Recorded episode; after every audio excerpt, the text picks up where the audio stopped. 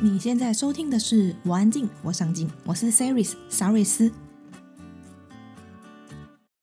我安静，我上进是一个专为内向者打造的 Podcast 节目，在这里我们分享多元面向及有趣的故事，帮助你重拾热爱的事物，并活出你想要的样子。在网站里，我们也分享许多活出自己的内容，请在威廉网址上输入 c e r y s 点 c o，期待你在这一趟旅程收获满满。好，感谢洪培云临床心理师今天再次光临我们的解忧咖啡馆。所以，我们这次要来聊一个是，诶，我蛮蛮少碰到的一个话题，就是在亲密关系中遭遇另外一半出轨。那通常被背叛的那一个，或者背叛的人那一个，我相信其实多不少都有一点伤痛吧。我发现有一个状态是我们常常会以为，就是我以为他很爱我，我以为我们。这样很好，嗯，然后才发现，呃，就是我之前有听过一句话，就是说，人类之所以痛苦，是因为我们高估了关系，低估了人性这件事，就是会仗着说他是我的谁谁谁，所以我就可以很恣意妄为的去很任性，嗯，但是其实好像就是人与人之间的。感情吗？还是他的他自己所要经历的东西？其实每一个阶段都是不一样的。为什么关系融洽，另一半人出轨？是我的第三本书。但是其实我在第一本书《人际剥削》的时候，我自己写了一段话，我自己非常的喜欢。那同时也是我觉得我可能会是用来贯穿我一生所有著作的的一个核心，就是。因为生命就是一个动态的历程啊，所以意思就是说，人本来就是会变化的。呃，刚才沙瑞斯提到的这句话很好，就是说，人类之所以痛苦，是因为我们高估了关系，低估了人性。那我我在这边或许也可以引申一下，其实这个低估了人性，应该是低估了人性的变化嘛？嗯，对，因为。呃，很多时候我自己在观察我的个案，包含我的读者，还有呃，嗯，脸书上非常多的发文，包含许多人的文章。呃，我看到了一个很常见的状况，就是很多人提到人性，好，人性，人性，人性，可是他那个那个潜台词其实是好像是有一个人性本恶。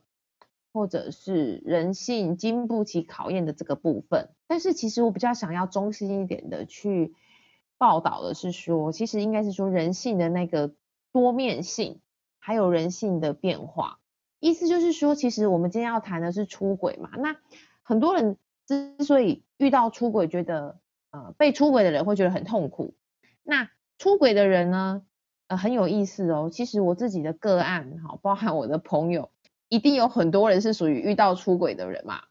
那其实也不乏他本身是出轨的人的这样的族群啊。那些出轨的人啊，不管他们是我的个案，或者是我认识的呃同学或朋友，我觉得很常见的一个状况是，他们事后也会跟我说，他也不知道他当初自己怎么会做出这样的事情。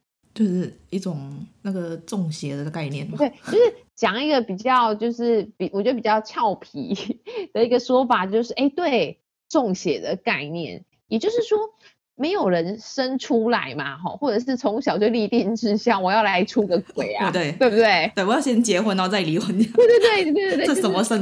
因为没有人生历程，好奇怪。对对对，其实没有没有一个人是说好，我结婚就是为了我以后结了婚之后要来离婚。然后我谈一段恋爱，或者是进入一段关系，就是打算来做一个出轨实验，看看，就是没有人是这样，对不对？对。所以我的意思是说，其实所有遭遇被出轨伤痛的人，其实你也可以去想哦，当你觉得说啊，我不知道他为什么会这样，请放心，那个出轨的人自己也搞不清楚自己为什么会变这样。所以那个人性的多变性，我觉得其实是所有人。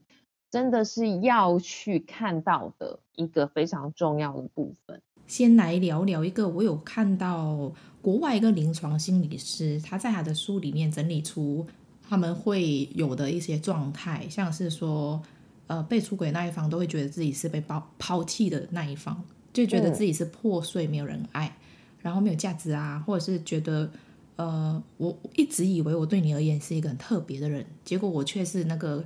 让你随意抛弃的人，嗯，不知道你在个案里面有没有遇到这样子的情况？那你又是怎么跟跟他们开导的呢？其实我觉得这一个呃点切入点非常的好，就是说，因为大多数的人对于爱情的定义就是我是那一个独一无二、唯一的人嘛。嗯、对，所以如果今天啊、呃、遇到了出轨，他就等于是被抛弃的啊，因为他的另一半选择了另外一个人嘛。嗯。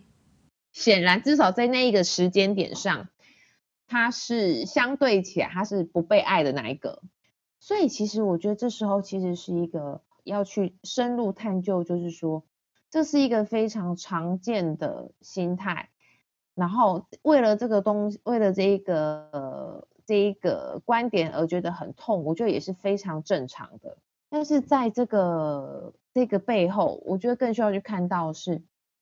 我们是不是都会有一个倾向，就是不管是在爱情的世界里，或者是说你的全人生里面，我们是不是会常常把我的自我价值感，还有呃自己的存在意义，完完全全的寄托在一个人的身上？嗯，怎么说？就是如果我有人爱我才有价值，这样，或者是说我就是要这一个人，只有这一个人哦，不是别人。嗯，好，也就是另你的另一半嘛，好，就像我的书名，另一半，哈。就是他来爱我，我才是一个好的人。如果不是他，或者是他爱了别人，那我就是完完全全的失去了自我价值，我就是一个没有人爱的。嗯，那问题是世界上有很多人嘛。嗯，对啊。可是，在你遇到他之前，难道他就没有价值吗？因为如果他指定是那个人的话，对。所以我的意思就是说，很多时候我觉得所有的伤痛都是回过头来检视自己。真正的时机，意思就是说，哪些阿美杜丢啊，都会都都可以说对啊，对啊。其实这个呃，我们应该要客观啊，这个世界上不是只有爱情嘛，还有亲情、友情，还有很多很多。可是我常常在就是嗯、呃，我在做心理工作的时候，所有的个案，他们自己的工作也都是非常的有好表现，嗯，然后他跟家人关系也不错。就是像大多数我们平常这样子，就是走跳的人嘛。可是真的就是真的是，呃，遭遇了另一半出轨之后，他才知道说，其实爱情的背叛、遭遇出轨这个层面影响他这么的深。诶，另一半出轨之后，他才发现说，天哪，他自己的那一种自我价值感的低落，还有那个呃世界崩坏的心情，原来这么的深刻。嗯。然后影响这么的强烈，并不像之前以为的，就是哎，其实这个世界上还有很多重要的人事物啊。哦，对，其实没有想这么的简单啦、啊。嗯，我刚刚想到一个啊，就是像我们刚刚提到说，像爱情，因为爱情是牵涉到你跟另外一个人嘛。那当你自己是被背叛的那一方的时候，当然很伤，也会觉得说。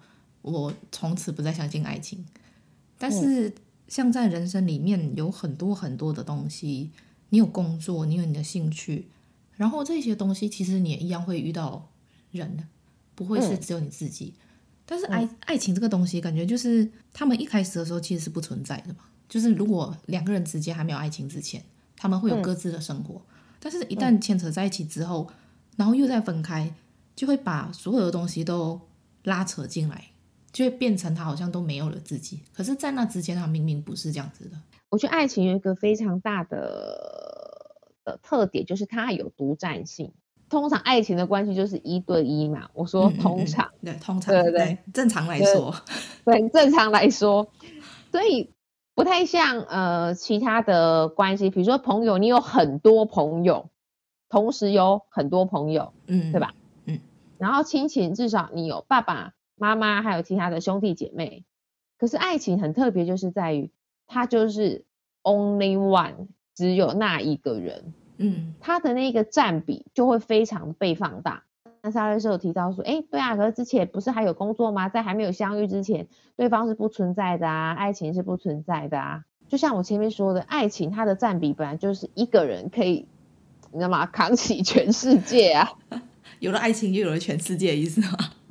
对，就是类似这样子啊。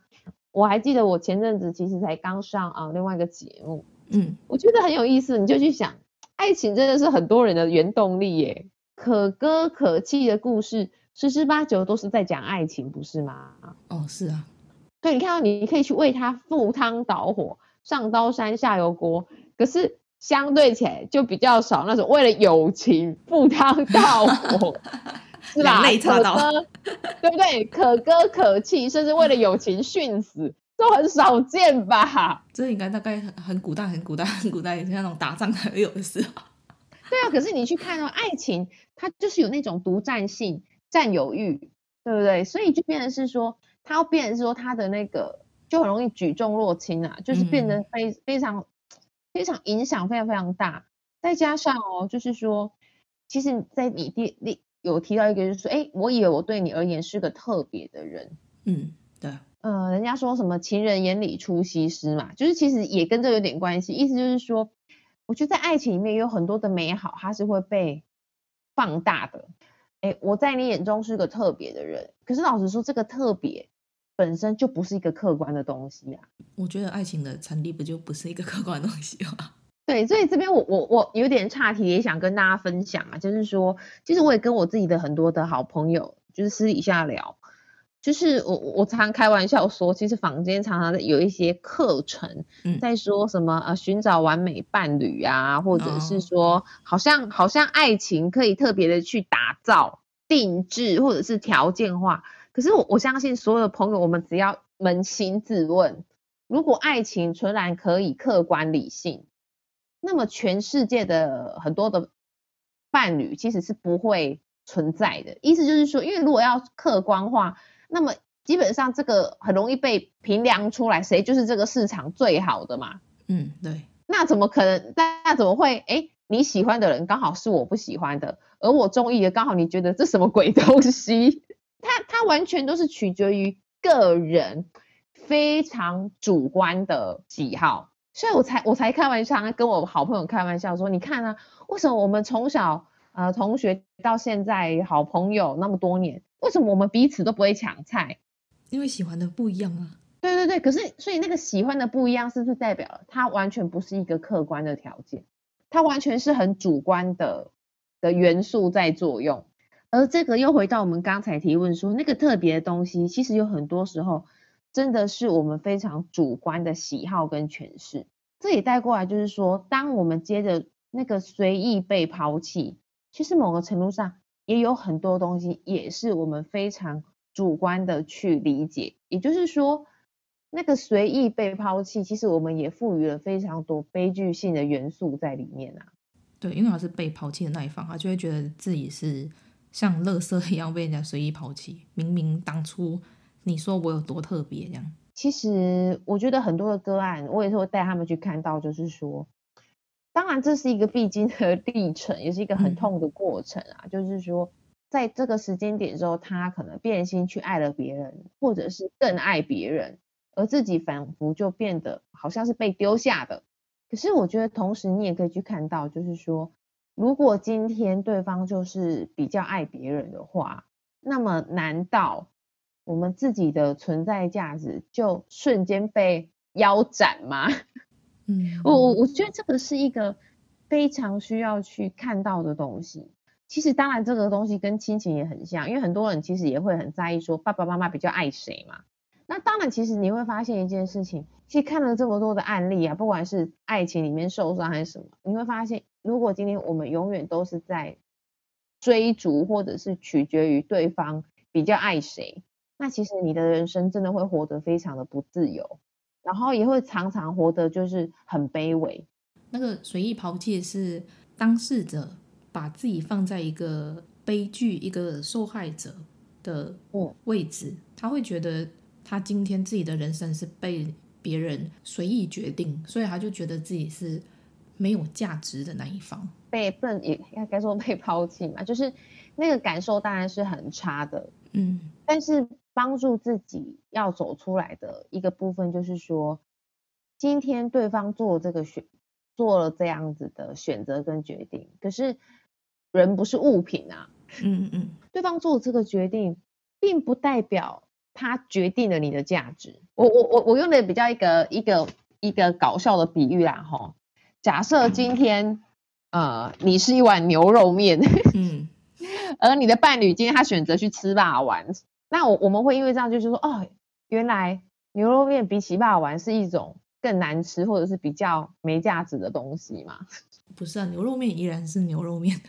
对，我的意思是说，其实基本上很多时候根本就不能相提并论，嗯，不能比较。对，不能比较。甚至我刚才讲一个比较这个这样的比喻，你也可以去想。一般来讲，牛肉面其实比霸丸还贵。对，没有错，对不对？肉圆不知道是什么东西做的。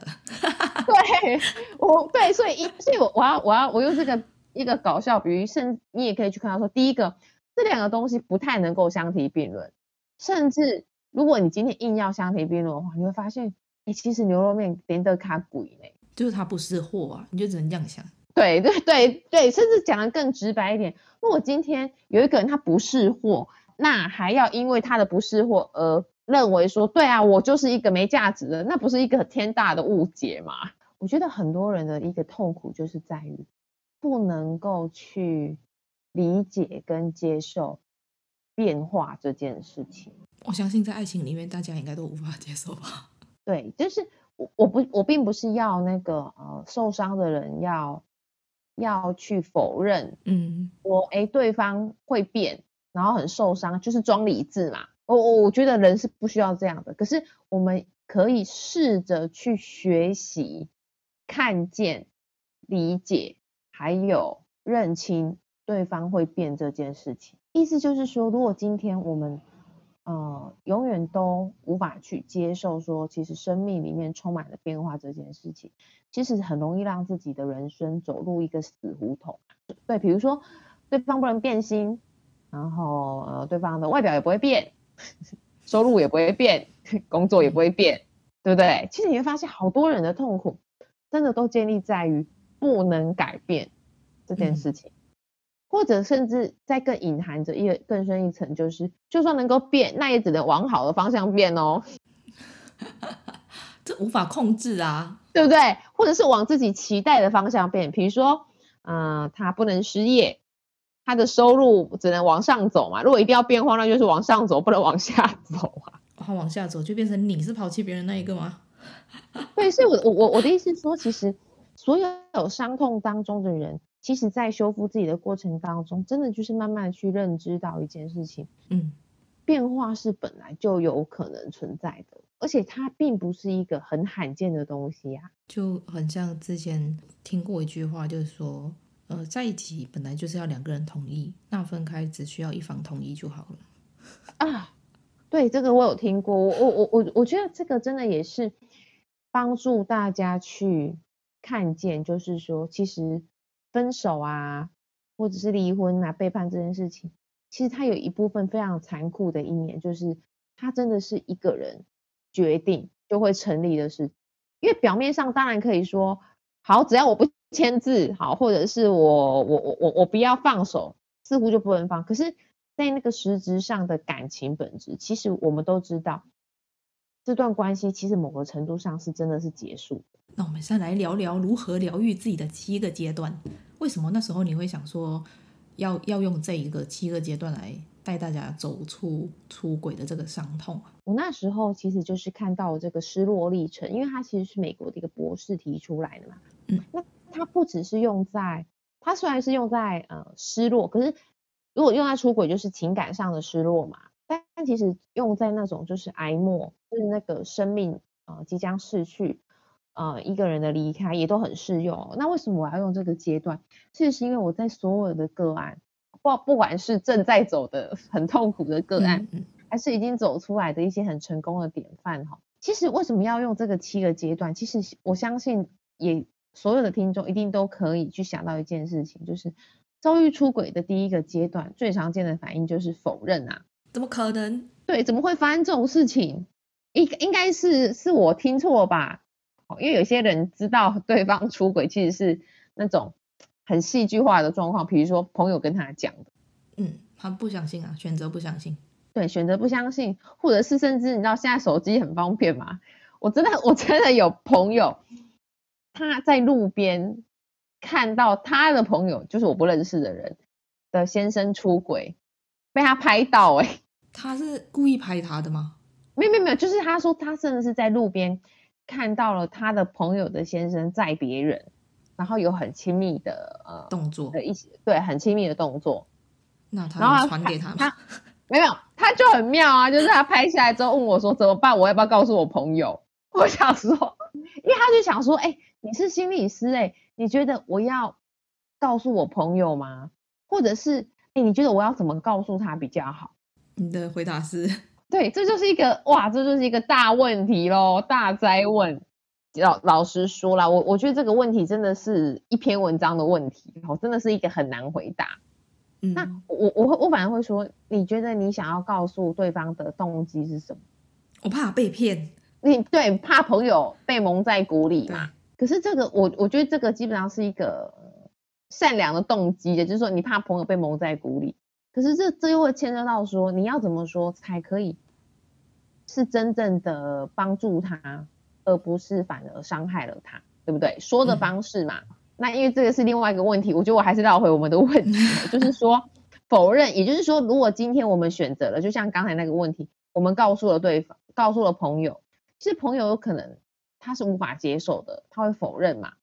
我们关系，我们感情明明很好，上礼拜我们才呃庆祝了，比如说呃结婚十周年啊，或者是上上礼拜我们才去哪里呃泡温泉啊。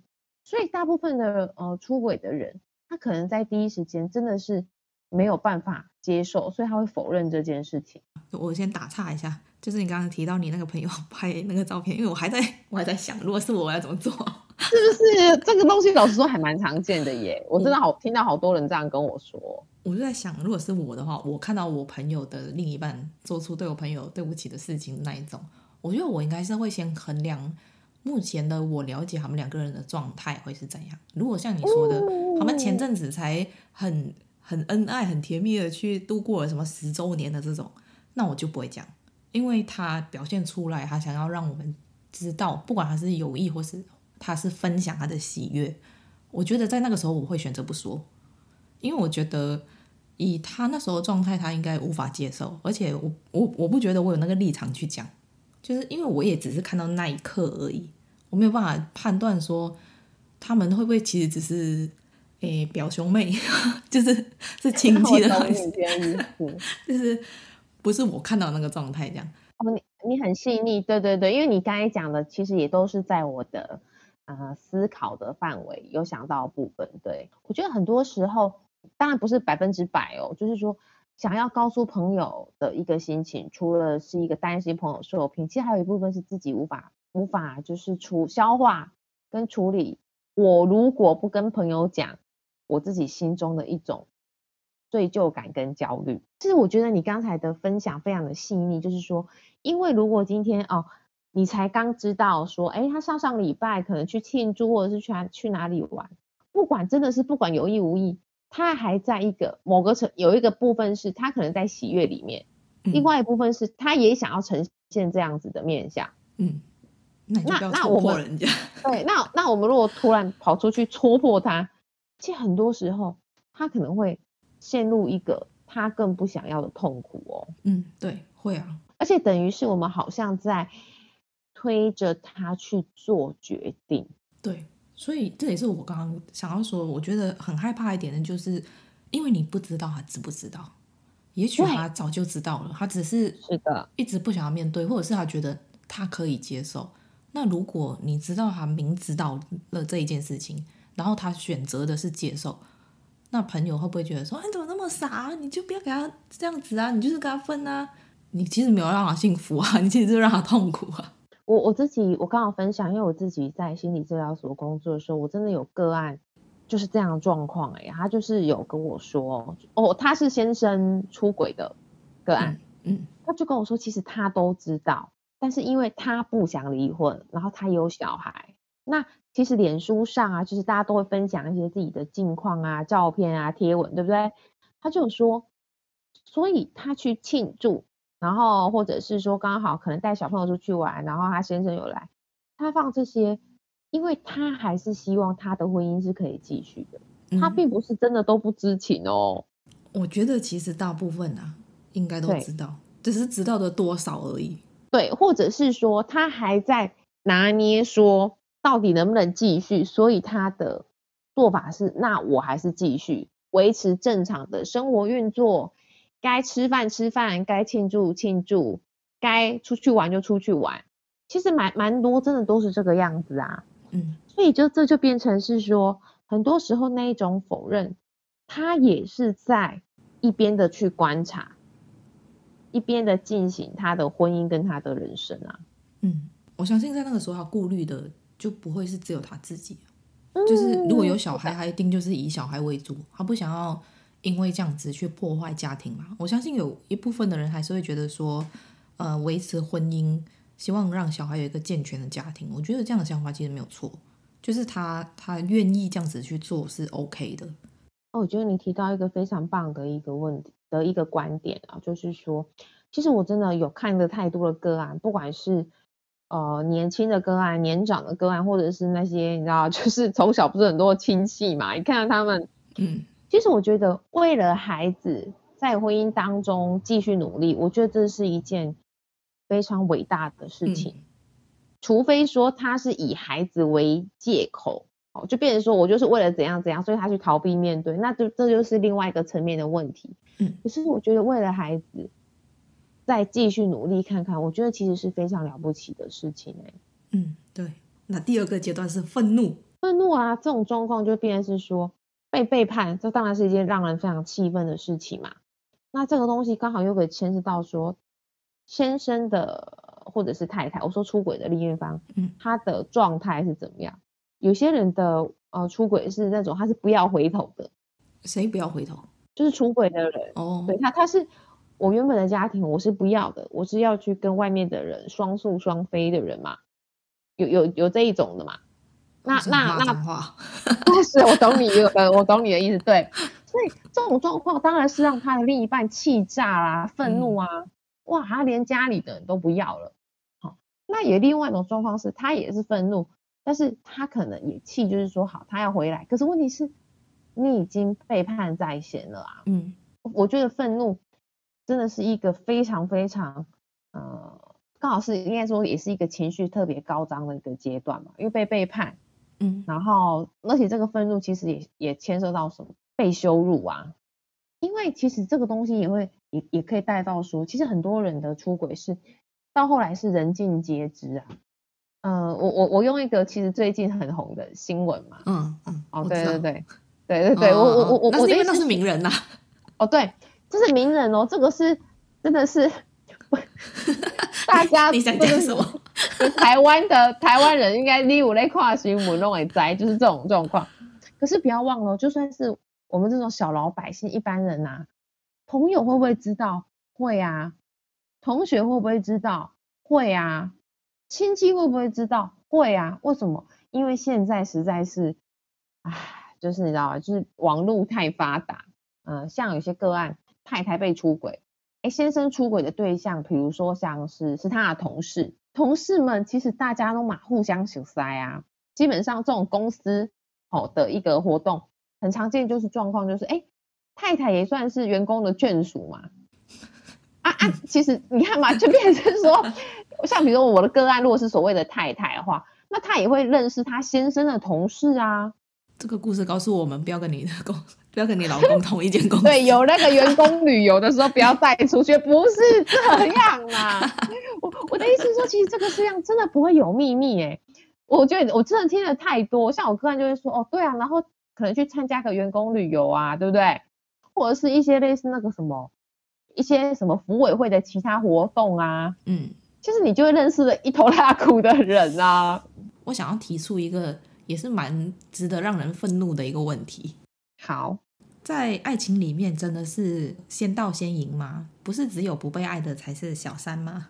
哦，这不是很经典的那个犀利人妻的台词啊！我觉得这个是戏剧上的一个一个写法啦。所谓的呃不被爱才第三者，那那种小四小五的故事，那到底要怎么说啊？对不对？还有这种，对不对？嗯，好，对，这真的是很能让人气愤哦。我还是要讲的，就是说，呃，什么先来后到啊，或者是不不被爱啊。我我常常就是说，我觉得爱情啊，是人生的一部分，可是人生一定要有自己的主导权啊！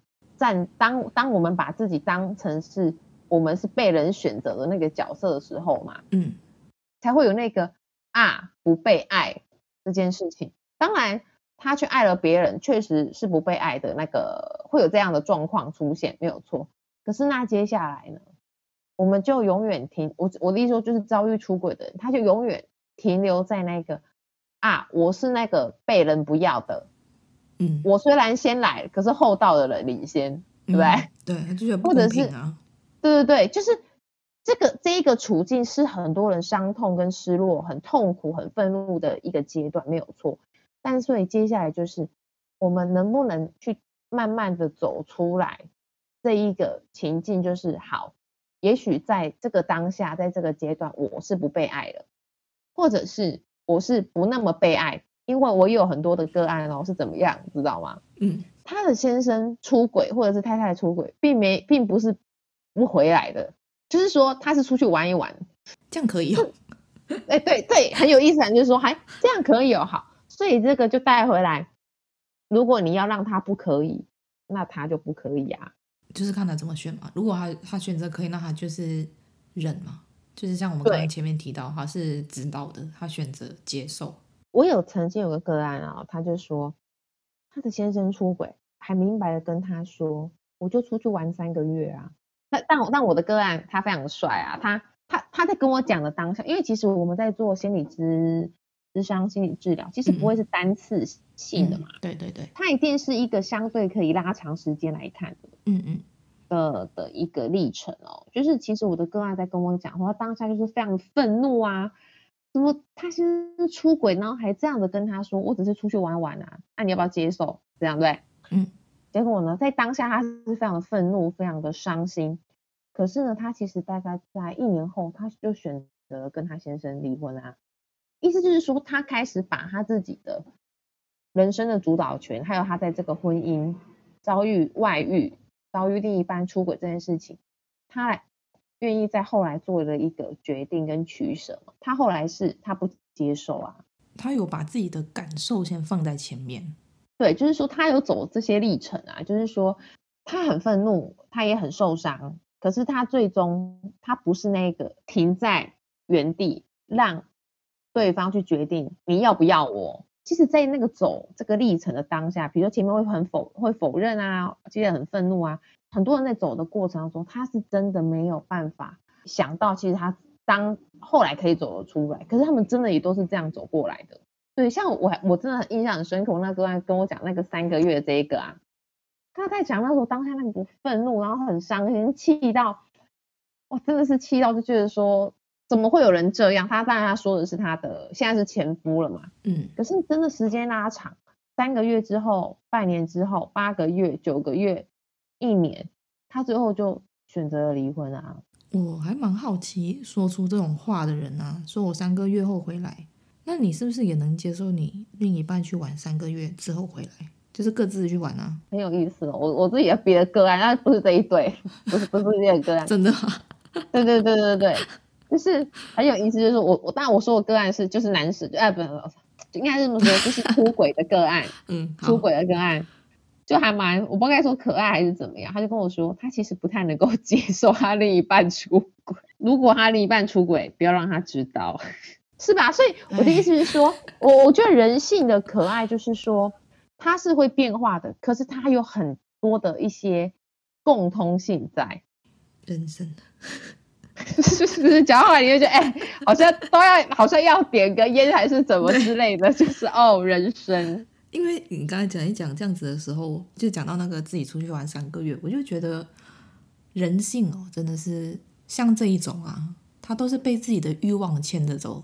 对，其实我我我觉得我真的很感慨，因为我自己真的有不少他本身是出轨的个案哦，来找我做心理治疗的。最早的原因可能不是在谈他的婚姻，是其他的事情。嗯、但是一定我们在做心理治疗，一定会回顾他人生的非常多的面相。然后他就提到说：“哦，原来他哦，因为他的婚姻之前会离婚，其实是因为他出轨。”然后他事后就讲到说：“嗯、其实他当初真的是被牵着鼻子走。”他说：“被自己的欲望或者是被一个侥幸的心态牵着鼻子走，然后后来被踢爆。像像我我有一个个案，他被踢爆其实是呃第三者自己去踢馆啊。哦，我朋友有经历过这个啊，真的、哦，我可以来分享一下出外小朋友，是不是？他就跟他的初恋男友在一起很久很久，初恋男友哦，这实在是我觉得我朋友里面也没几个有这种人。好，后来就有一天，他们就已经是要谈婚论嫁的阶段，突然间小三跑出来说了一堆很莫名其妙的东西。通常这样子，小三跑出来都会讲说什么“我跟你男朋友在一起很开心啊”，然后他他说他跟我在一起比你跟在一起开心啊，通常都会我们觉得会这样讲。结果他小三跑出来讲说：“哦，我跟他在一起很久了，我知道你们要结婚，但是我不想让你被骗，所以我今天要告诉你这件事情。”什么东西？哎、欸，这这这种版本我也听过、欸，哎，也太奇妙了。他说：“可是我告诉你，我不是要你离开他，然后我可以跟他在一起，只是我不想要看到你被骗。”他说：“哇，你良心也太好了吧？”这有很多层意义啦。但但但但我要讲，其实我前面反而要强调，就是说，很多时候出轨的人都以为那个第三者跟他是同盟，就是我们会凭什么？那没有，其实其实在出卖也就是他。猪队友，真是找到一个猪队友。我听了好多哦，对，就像张律师刚才讲，就是说有一些啊、呃、第三者自己出来讲，对，一一种一种是我气不过，有有有些第三者是因为他想要上位嘛，这这个是比较常见，就是说我希望我被扶正嘛，对，对，这个是最常见的。那有另外一种，你说呃，比如说我舍不得你被骗，可是这个舍不得被骗，其实多多少少里面还是有一种，就是前面的那个心态嘛，嗯。或者是因为他也许发现哦，原来我是被抛弃那一个，他就气不过，他就决定要讲出来，啊、就是两败俱伤这样。是啊，是啊，很妙。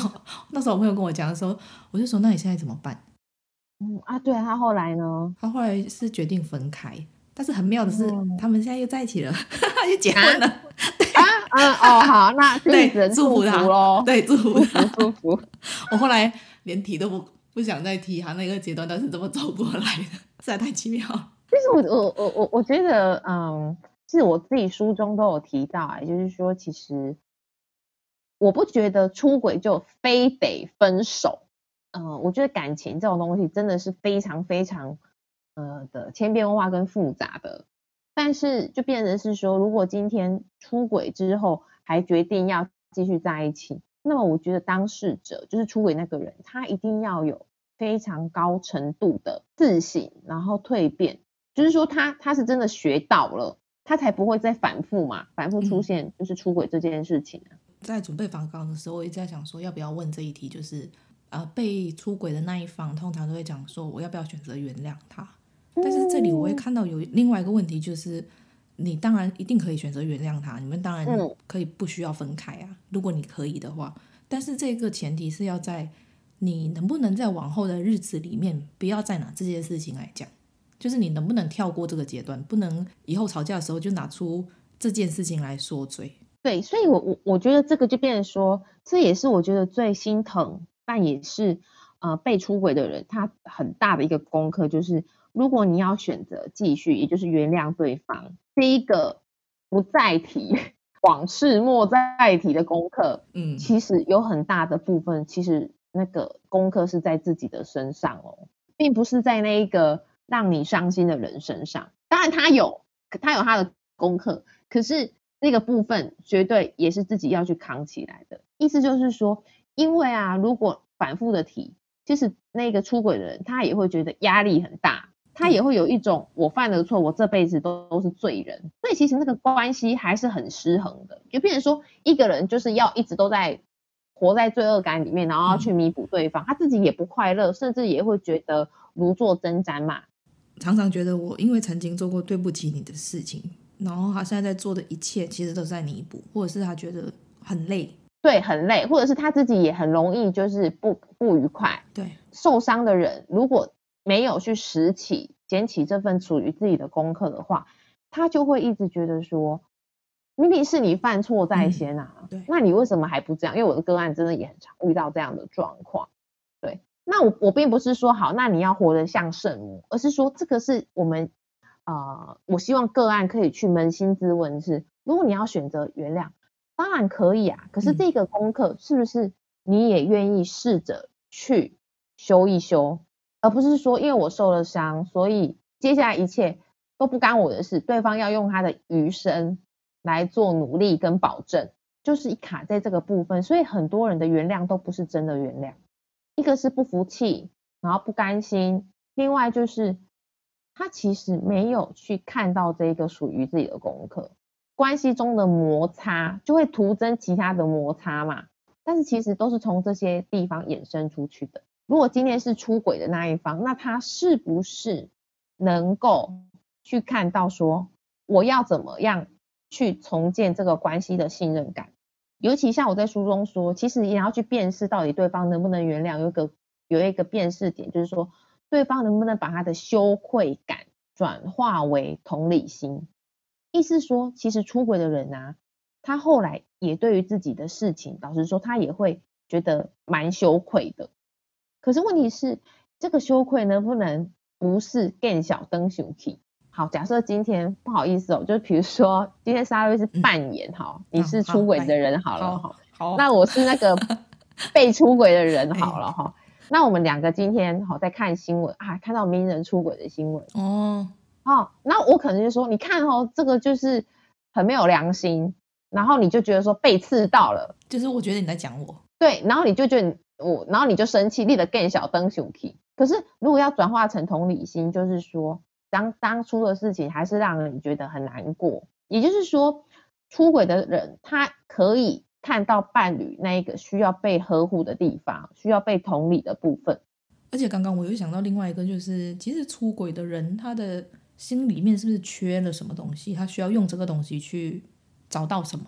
所以这个就是带到一个更大的问题，就是其实很多时候出轨的人，他并不见得是关系本身有问题，也或者是我跟这个伴侣有问题，我才去出轨。但还有很多其他的。原因会造成出轨这件事情哦，比如说像有一些人，他可能是因为很很夸张的事情哦，比如说失亲，你会觉得说，哎，这个也太遥远了吧？哎，怎么自己的至亲过世了？因为他很难过啊，他需要有人可以去安慰他，跟陪伴他。可是刚好可能，也许另一半很忙哦，又或者刚好在这个缝隙当中，刚好身边有一朵解语花。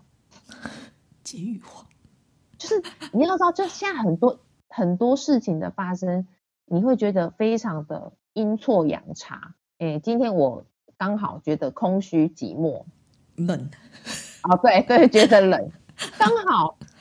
然后前阵子刚好一个同学会，小学同学啊，一个帅哥好了，嗯，好，刚好我可能发了个动态，刚好被他看到，他就来关心我一下，突然感觉自己被懂了。对，突然感觉自己被懂了。那可能我的另一半他刚好忙着开会，他哪有那个美国时间看我动态 是吧？是不是？就是现在也太容太容易发生这样的事情啦。可是我觉得，其实你要去认清，这种其实不是爱，对，只是一种你误以为还是爱。是，而且我觉得大多数的爱其实都是建立在自己对于对方的投射啊，自己投射自己的东西在别人身上。对啊，比如说。呃，我发了个动态，他来关心我，哦，他来问候我，就像你刚才说的很好。如果我把他这个投射，我把他对方的举动解释为，哦，他就只是一个比较热心的大哥哥，嗯，这样子，OK，那就没什么。可是我把它解释成，哇，他对我有好感，那就是另外一回事了吧？那你说到这个，我不得不说，即使别人对你有好感，你是不是一定要回应呢？是，所以我才说。我我这本书其实一直想要去强调一点，就是其实出不出轨，永远都是当事人个人的选择。嗯，也就是说，你要去回应他吗？对不对？这本书的书名叫做《为什么关系融洽，另一半人出轨》。那如果你把他这个问题倒过来问，为什么关系不融不融洽，另一半没出轨？对啊，这个也很常见，对不对？其实很常，尤其是在长辈身上。对，所以这件事就更让，其实这这件事，这一个我这个这个反问，其实是要直指最根本的核心，就是，所以其实出不出轨是当事人个人的选择，跟你关系融不融洽根本没有绝对的关系。你的另一半他本身的状态，嗯，性格、成熟度这些东西的因素，其实出不出轨，它不一定是所谓的惯性。一，我的意思是说，有些人他可能在别的关系都没出过轨，偏偏在这一段关系就出轨了。就算他在别的关系没出轨，在现在这一段关系出轨了，嗯，也有可能是他现在这个阶段他的生命阶段，或是他的状态就比比较脆弱啊，比较容易动摇啊。永远都不要去那么的呃单一的说，因为他做了什么事情，不管是过去还是什么，所以他就是怎样的人。嗯嗯嗯嗯嗯嗯。好，因为就像我记得应该有一个很有名的名词吧，“临老入花丛 ”啊，就是你看他，那就代表他年轻的时候都没有啊。嗯，那老了这这怎么说？所以所以你们你有没有觉得很有意思？这也在回答同一个问题，就是说。你没有办法去用他过去曾经有或过去没有，就能够决定他的未来嘛？因为每一个当下都是变动的。是。那我们来聊第三个阶段，是讨价还价。其实讨价还价就是因为很难接受，所以常常就会想说，要是怎样怎样就好了，要是不要怎样怎样，是不是就不会发生了？其实它都是绑在一起的啊。就比如说，要是我多做一点什么，是不是事情就不会发生了？嗯，或是我要是呃不要怎样怎样怎样，是不是它就会回来了？就会常常出现这些状况。而且我在这边也可以先呃提一下，就是因为这也是我很强调，就是这七个阶段：否认、愤怒、讨价还价、忧郁、接受、重生、创造跟新生，其实它是会交替变换的，它并没有一定的程序，或者是说每个人都一定要。这七个阶段都出现才对。我一直强调，就是说，我觉得大多数人当然都希望可以找出为什么嘛，就是为什么发生，是不是什么事情，所以我们的关系才会这样，或者是才会出轨。但老实说，我觉得原因实际上并没有那么好找。而且，其实找到为什么有这么重要吗？对，因为很多人找到为什么，其实只是希望用这个东西可以去解释生命当中的逆境。我其实渐渐的发现，有很多时候去知道为什么没有用，因为你知道了，你还是没有办法去解决目前的状态，因为并不是你知道为什么，然后你就没事了，因为你当下的状态跟它为什么会发生没有关联，没有百分之百的关联，对不对？我也这么觉得。我觉得倒是可以有一个思维，就是与其全力去找为什么。倒不如去想接下来我可以做什么。嗯，对，我觉得蛮常遇到一个状态，就是嗯，被抛弃那一方会出现忧郁的状态。对，这个最久了。我觉得忧郁这个阶段，你真的是要不要勉强自己？意思就是说，当你想哭，你就认真的哭，不要再嗯、为了社会的眼光啊，为了要当一个好妈妈。坚强的女性或者是什么，就告诉自己我不能哭，我要坚强，我不能够脆弱或软弱。我觉得你就让自己有一段时间真的就是沉浸在忧郁当中是没有关系的。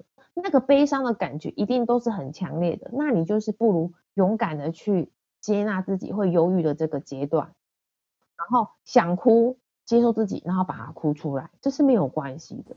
因为我常常看到很多个案是。他就觉得说，我要维持然后自己在别人心中的形象啊，我不能很这么软弱啊，没有用啊，然后可能对外还要表现出自己很雍容大度啊，什么啊、哦，我觉得好心疼哦。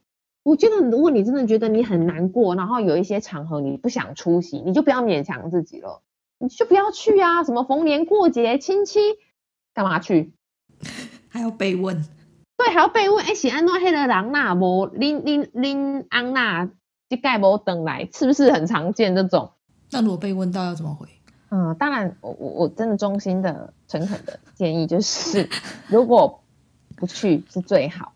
嗯，如如果你你你已经可以预期别人的反应，我就就不去。那另外就是说，如果一定要去的话，我觉得你自己就想好一些对策吧，就是怎么样的回应，你觉得 OK，也不会吵起来。这时候就不要管礼不礼貌或什么了，因为你很受伤的阶段，不是吗？再来的第五个阶段接受哦，我觉得这个好难。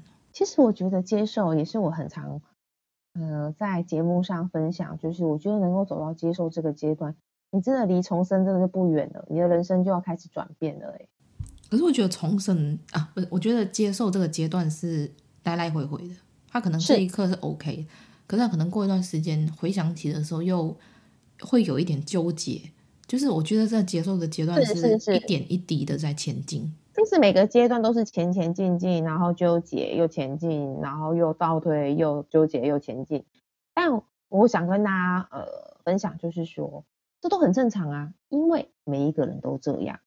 但是你可以去观察到的是那个比例是不是不同，或者是说好，你前进了，你会你随着时间的拉长，如果你持续的疗愈自己往前走，你接受的时间点、时间的比重就越多嘛，嗯，你就会接受哦，外遇这件事情，另一半外遇、出轨这件事情，真的就是发生了，已经在你的生命当中，婚或者是婚姻当中留下来了，而不是。有很多的时间都是在于为什么会这样？到底是我哪里不够好？是不是我做错了？怎么可能？好，我的意思是说，一定还是会有这些状态。因为我在这边也跟跟大家分享，我有一位呃临床心理师的算是前辈，也是学长。我觉得我印象中他有讲过一段话，所谓的走过来了，并不是想到过去再也不会掉泪了，而是想到过去。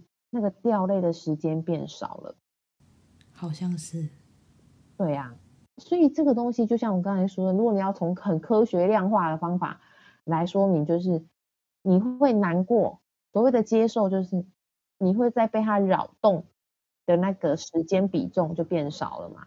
以前是哭到没有办法出门，现在是哭一哭。可以出门去 seven 买个便当回来，对对，眼睛冰敷一下，蛋姐这样出门，对啊。这让我想到，我之前看一部电影，就有讲到说，要怎么样可以忘记一个人。他就问他妈妈，他妈妈就跟他讲说，嗯、呃，你想要忘记一个人，不需要用力的想说逼自己去忘记。当你有一天你醒过来的时候，你刷牙洗脸，你再想起这个人的时候，你依然。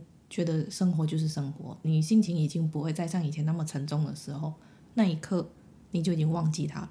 嗯，而且我我我觉得我想要跟大家分享说，其实没有办法忘，没有忘记，我觉得是一件也不错的事情。怎么说？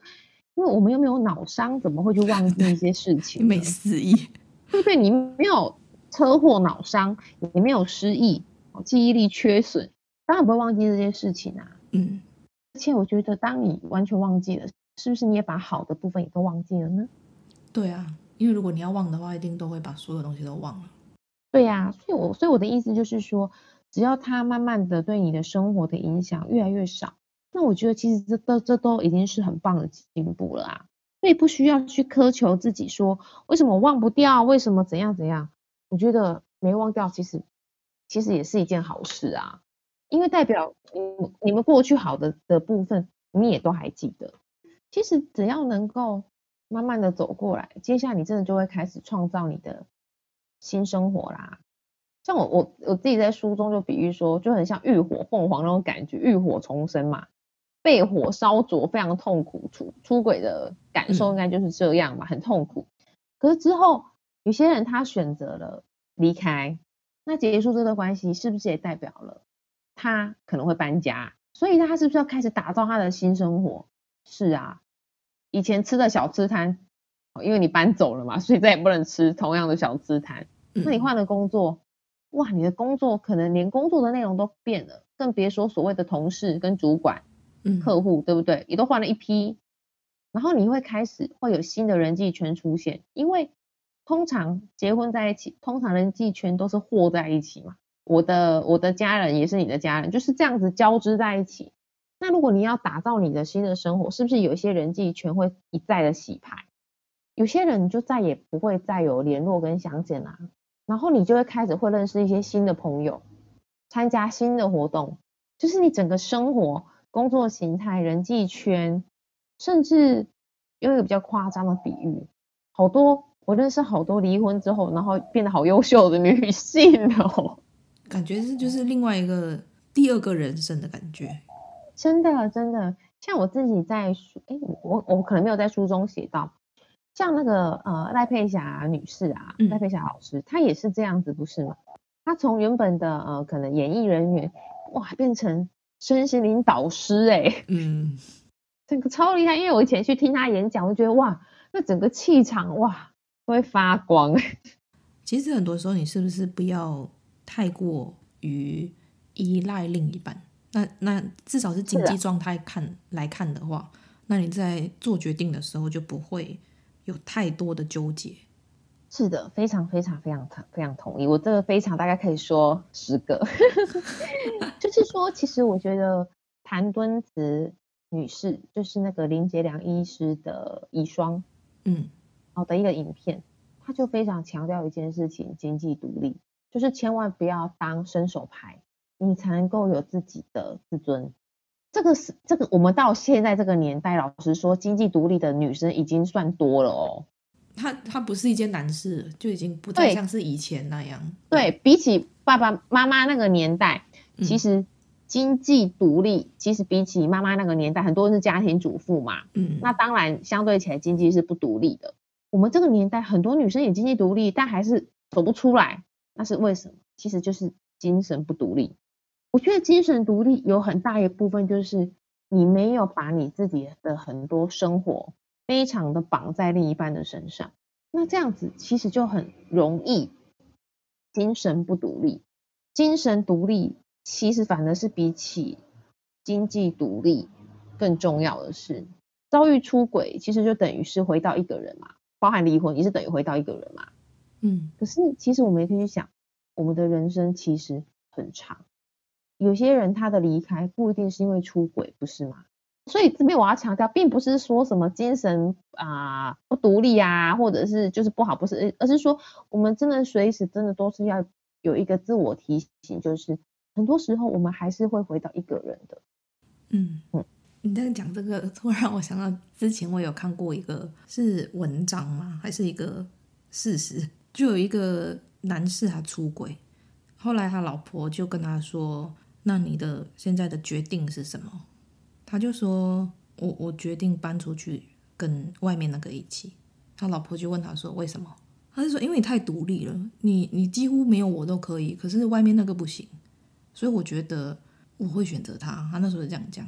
这些独立都不是说勉强自己要去当金刚哦。嗯，我我的意思是说，在可以的范围内独立。当你需要别人的帮助，你也不需要逞强。我的意思是说，你的独立绝对不是代表我要勉强自己。非常的逞强，就是活得好像这世界上只有我一个人。可是我觉得刚才那个刚好是一个很棒的提问，因为很常见嘛，所以我我也想要在这边分享。如果今天你的另一半是那种他要这么需要一个被拯救的人，那么是不是代表他有一个一部分的自尊心跟价值，是他很需要成为英雄跟被仰望？嗯。那这个东西不就是等于又是他自己的课题了吗？嗯，他需要在关系当中去感受到自己的重要性，还有自己原来是有能力的。那这个其实老实说，不就是他本身自己的功课吗？也就是说，如果今天，也就是说，如果今天他后来找的那个对象也变厉害了。那是不是又要再上演一次啊？又要再找另外一个更需要他的人？是啊，那你觉得这个这个安利刚丢？嗯，所以我的意思是说，其实我一直很想要跟大家分享，就是我们永远都要不断的去看穿很多说辞背后更深层的意义。好像是。对啊，不然我们永远都会取决于说，哈，那这样我要装装弱者吗？还是我要当白痴？对不对？那那这不是有点？那我们全国不就是怎样？就是大家都是老弱残兵的意思吗？我有遇到一个蛮好笑的例子，就是呃，也是失婚过，后来她在遇到她第二个老公的时候，她就说：“我这次学聪明了，我不会再像我第一段婚姻的时候，她就是个女强人，什么都可以自己做。”后来她老公就是因为她太强离开她。后来她在遇到她第二个老公的时候，她朋友就问她说：“那你现在怎么跟你老公相处？”他说：“我现在就是装白痴啊！我刚在一起的时候，我连过马路都要他牵我，因为我说我不会过。那他老公老公就是一直呵护他，保护他。听听说上进的人都在听，我安静，我上进。如果你喜欢今天的内容，请在 Apple Podcast 上面给我们五颗星，并留言告诉我你的想法。订阅、打星、分享的人一生平安。那我们下次见喽，拜拜。